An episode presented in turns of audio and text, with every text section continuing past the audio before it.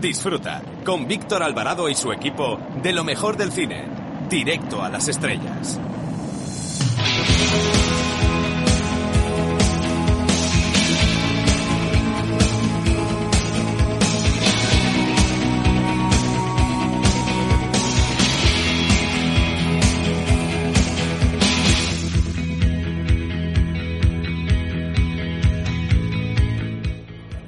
Soy Julián López os mando un saludo a todos los oyentes de Directo a las Estrellas.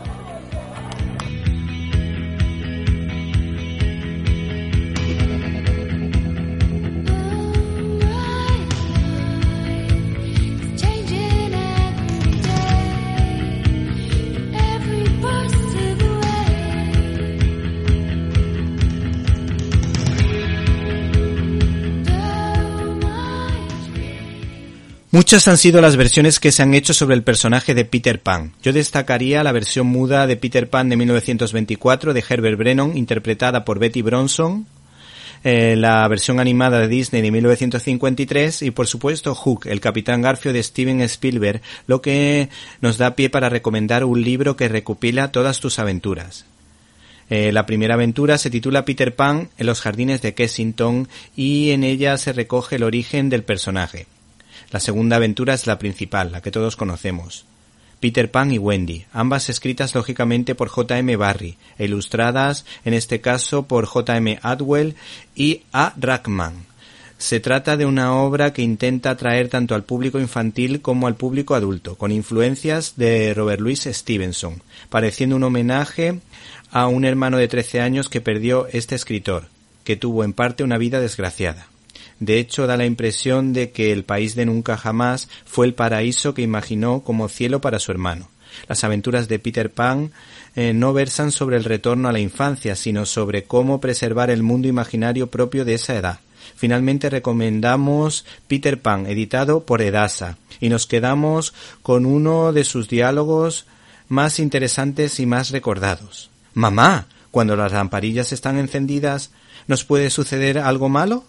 Nada, precioso, las lamparillas son los ojos que una madre deja tras de sí para vigilar a sus hijos. ¿Cuánto te quiero, mamá?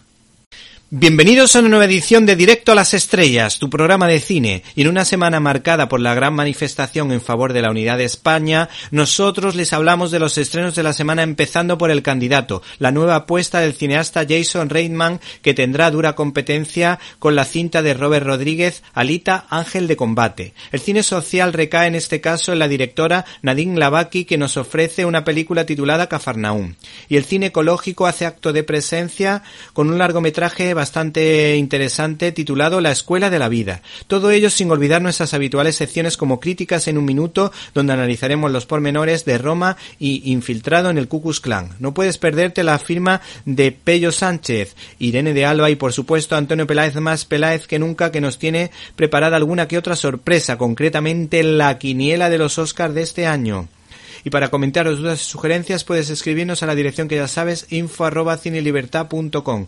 Repito, info arroba cinelibertad.com. Y si no nos pudiste escuchar en directo y quieres hacerlo en diferido, puedes hacerlo a través de nuestra página web www.cinelibertad.com, donde puedes encontrar todos los contenidos relacionados con este programa y otras cosillas que quizá te puedan interesar. Así que no te olvides de www.cinelibertad.com. Hemos recibido un correo de Maika Márquez que nos recomienda la película histórica María, Reina de Escocia.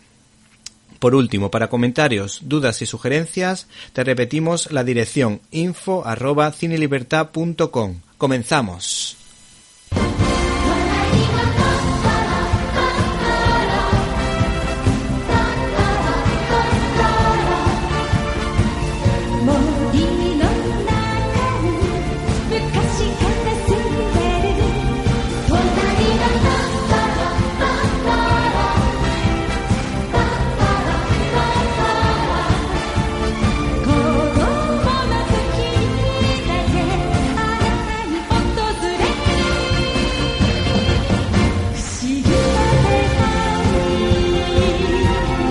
Hoy en nuestra sección de Zapping contamos con la presencia del youtuber Pello Sánchez. No se pierdan su comentario.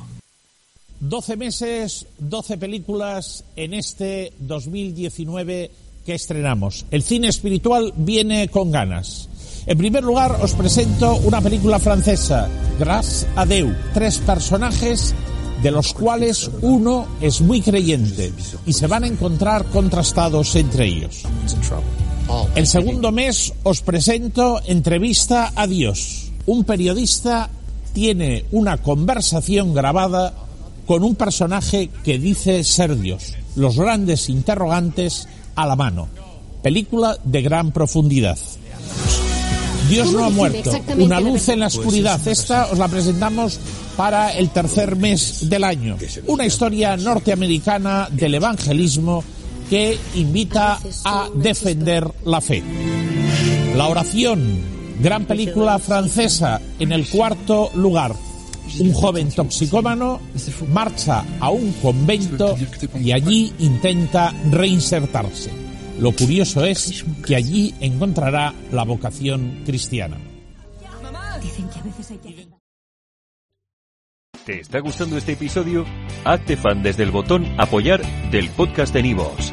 Elige tu aportación y podrás escuchar este y el resto de sus episodios extra. Además, ayudarás a su productor a seguir creando contenido con la misma pasión y dedicación.